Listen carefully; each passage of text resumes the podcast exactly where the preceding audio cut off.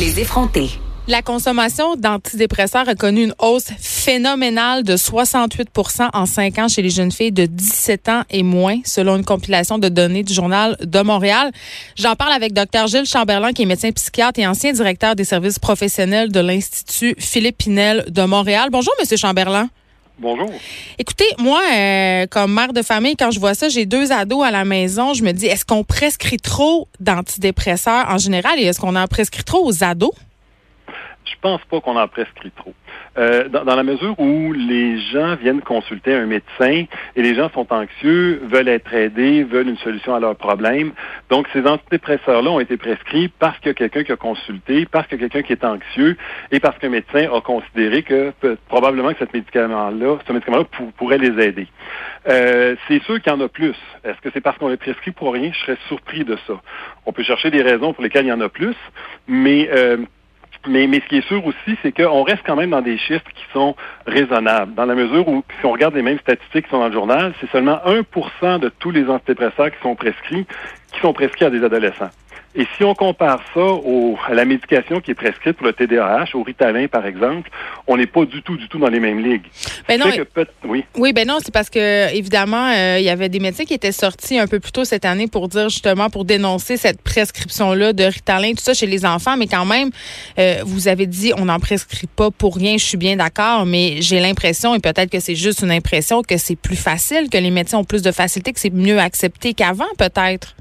Oui, pour plusieurs raisons. Premièrement, les antidépresseurs eux-mêmes sont beaucoup plus sécuritaires. Étonnamment, depuis 25 ans, euh, les, améliorations qui ont été faites à ces médicaments-là, c'est pas en efficacité. Nos antidépresseurs sont pas plus efficaces que 25 ans.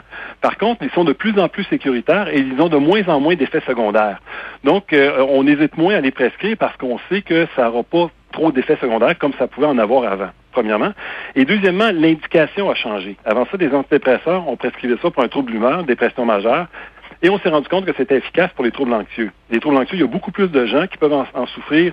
Ça peut être des attaques de panique, troubles d'anxiété généralisés, des troubles obsessifs compulsifs, des, des, des, des troubles de stress post-traumatique ou de l'anxiété en général. Donc là, on a un médicament qui traite plutôt qu'avoir simplement un médicament qui soulage, comme les anxiolytiques auxquels on peut devenir dépendant, et, qui, sont de plus en plus sécuritaires. c'est une des raisons qui explique qu'on le prescrit plus souvent aussi.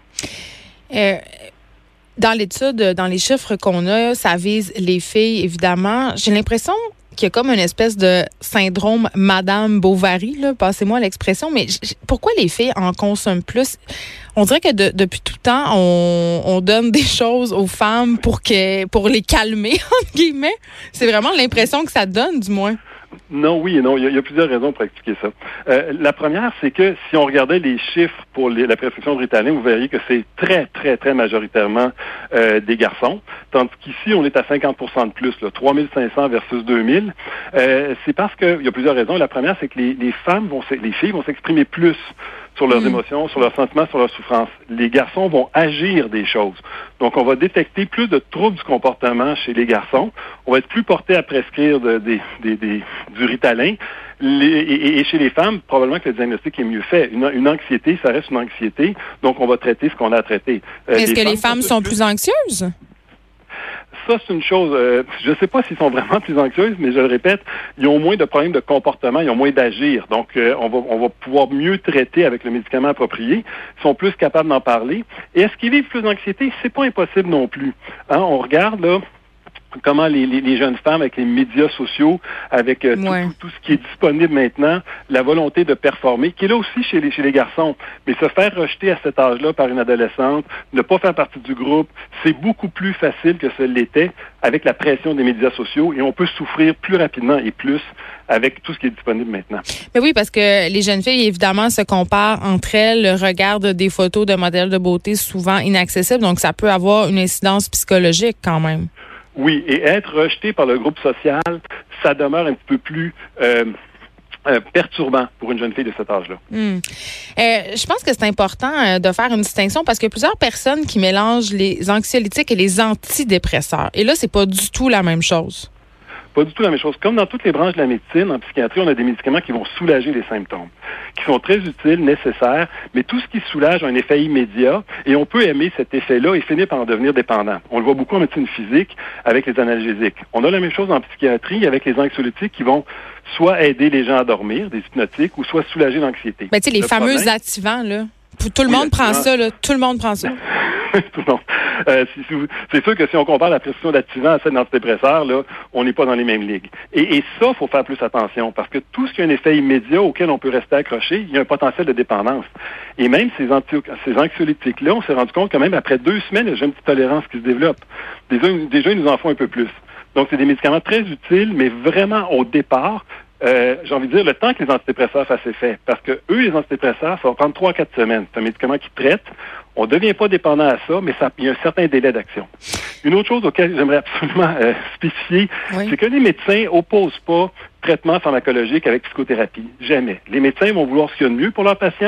Je suis certain que toutes ces adolescentes-là qui se sont prescrire des antidépresseurs se sont aussi fait prescrire de la psychothérapie et ben dans, plusieurs cas aussi une intervention sociale pour minimiser le stress qu'ils ont vécu. Parce qu'avouez, globalement. avouez, euh, docteur Chambellan, quand même que quand on voit des chiffres comme ça, 68% ça frappe l'imaginaire, puis qu'on se dit, coudon, on est en train d'essayer de trouver une solution facile pour balayer, en fait, le problème de fond en dessous du tapis, mais là, vous me dites que c'est pas ça. Non, c'est pas ça, parce que euh, toutes les études montrent qu'à partir du moment où on a fait un diagnostic d'un trouble, on peut être anxieux sans avoir un trouble. Si on a diagnostiqué officiellement un trouble, le meilleur traitement, c'est une combinaison de ça la pharmacothérapie, la psychothérapie et une intervention sociale pour éliminer le stresseur qui a causé ça. On agit à tous les niveaux. C'est sûr que si la psychothérapie n'est pas assez accessible, on va se ramasser juste avec la médication et là, on n'a pas, pas le meilleur de ce qu'on pourrait avoir. Mais un n'empêche pas l'autre et un n'est pas contre l'autre, surtout pas. Est-ce que les parents sont réticents euh, à faire consommer des antidépresseurs à leurs adolescentes? C'est assez variable. On voit la même chose chez les adultes. Hein. Oui, ils se prescrit peut-être un peu trop d'antidépresseurs un peu rapidement, mais on a encore trois suicides par jour. Donc, on a encore des gens qui sont très réticents à les prendre parce que c'est encore tabou.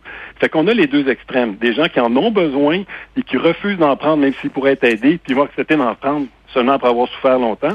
Il y en a d'autres qui ont une espèce de pensée magique qu'en prenant ça, ça va tout régler, ce qui n'est pas le cas. Mais ben, je comprends. Puis moi, j'ai déjà entendu des gens euh, dire euh, qu'il y a comme une recette magique là, pour avoir des antidépresseurs chez le médecin ou encore des anxiolytiques. C'est assez facile. On a juste à se pointer puis à dire trois, quatre affaires, puis bing, bang, boom, on va se faire prescrire des antidépresseurs. Ça, on le voit aussi. Là. Moi, je l'entends autour de moi, ça. Puis je vois même du monde qui vont plus loin que ça, qui font une espèce de marché noir d'anxiolytiques, de pilules, d'antidépresseurs. Plusieurs filles, parce que ce sont majoritairement des femmes dans mon entourage qui font ça, se donnent des activants, du lorazepam, une sorte d'affaires pour calmer leur anxiété sans consulter. Pas de problème, comme. C'est sûr que le problème en psychiatrie, c'est qu'on n'a pas de test, on n'a pas de prise de sang, on n'a pas de scan qui vont nous dire les gens font ou pas un, trouble anxieux, une dépression. Donc, il faut se fier beaucoup. Nos critères, c'est des critères subjectifs. Si quelqu'un arrive puis nous dit ça fait un mois que je pars, je suis inconsolable, je veux mourir, je dors plus, euh, je suis plus capable de me concentrer, je me plus C'est sûr que là, on, finit par avoir tous nos critères. On va poser des questions, mais si c'est cohérent, jusqu'à preuve du contraire, on va croire les gens puis on va vouloir les soulager. Et là, c'est là qu'il faut faire attention. Normalement, on va prescrire des anxiolytiques tels que ceux que vous nommez pour une très courte période, le temps que les antidépresseurs fassent effet, ou d'autres médicaments dont on ne vient pas dépendant. C'est sûr que si on prescrit des anxiolytiques sur une longue période, mais on va rester accroché. Est-ce que euh, quand on prescrit un antidépresseur à une adolescente, on peut penser qu'elle va être obligée d'en prendre pour une longue période ou pour toute sa vie?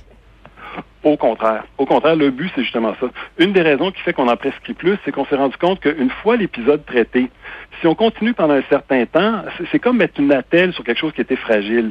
Le temps que ce soit très aussi solide qu'avant, on continue l'antidépresseur et on l'arrête un peu plus tard, et là, on sait que c'est solide.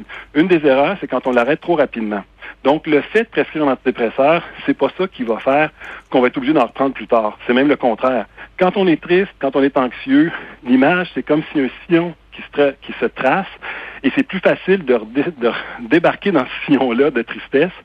Si on est capable de le traiter comme il faut, on a moins de chances de se retrouver dans cet état-là. Donc, le fait d'en avoir pris une fois ne veut pas dire qu'on va être obligé d'en reprendre, et c'est même le contraire. Si on est bien traité, peut-être qu'on n'en aura pas besoin dans le futur. Docteur Gilles Chamberlain, merci. Je rappelle que vous êtes médecin, psychiatre et ancien directeur des services professionnels de l'Institut Philippe Pinel de Montréal. On vous parlait puisque la consommation d'antidépresseurs a connu une hausse quand même assez phénoménale chez nos jeunes filles de 17 ans et moins selon une étude du journal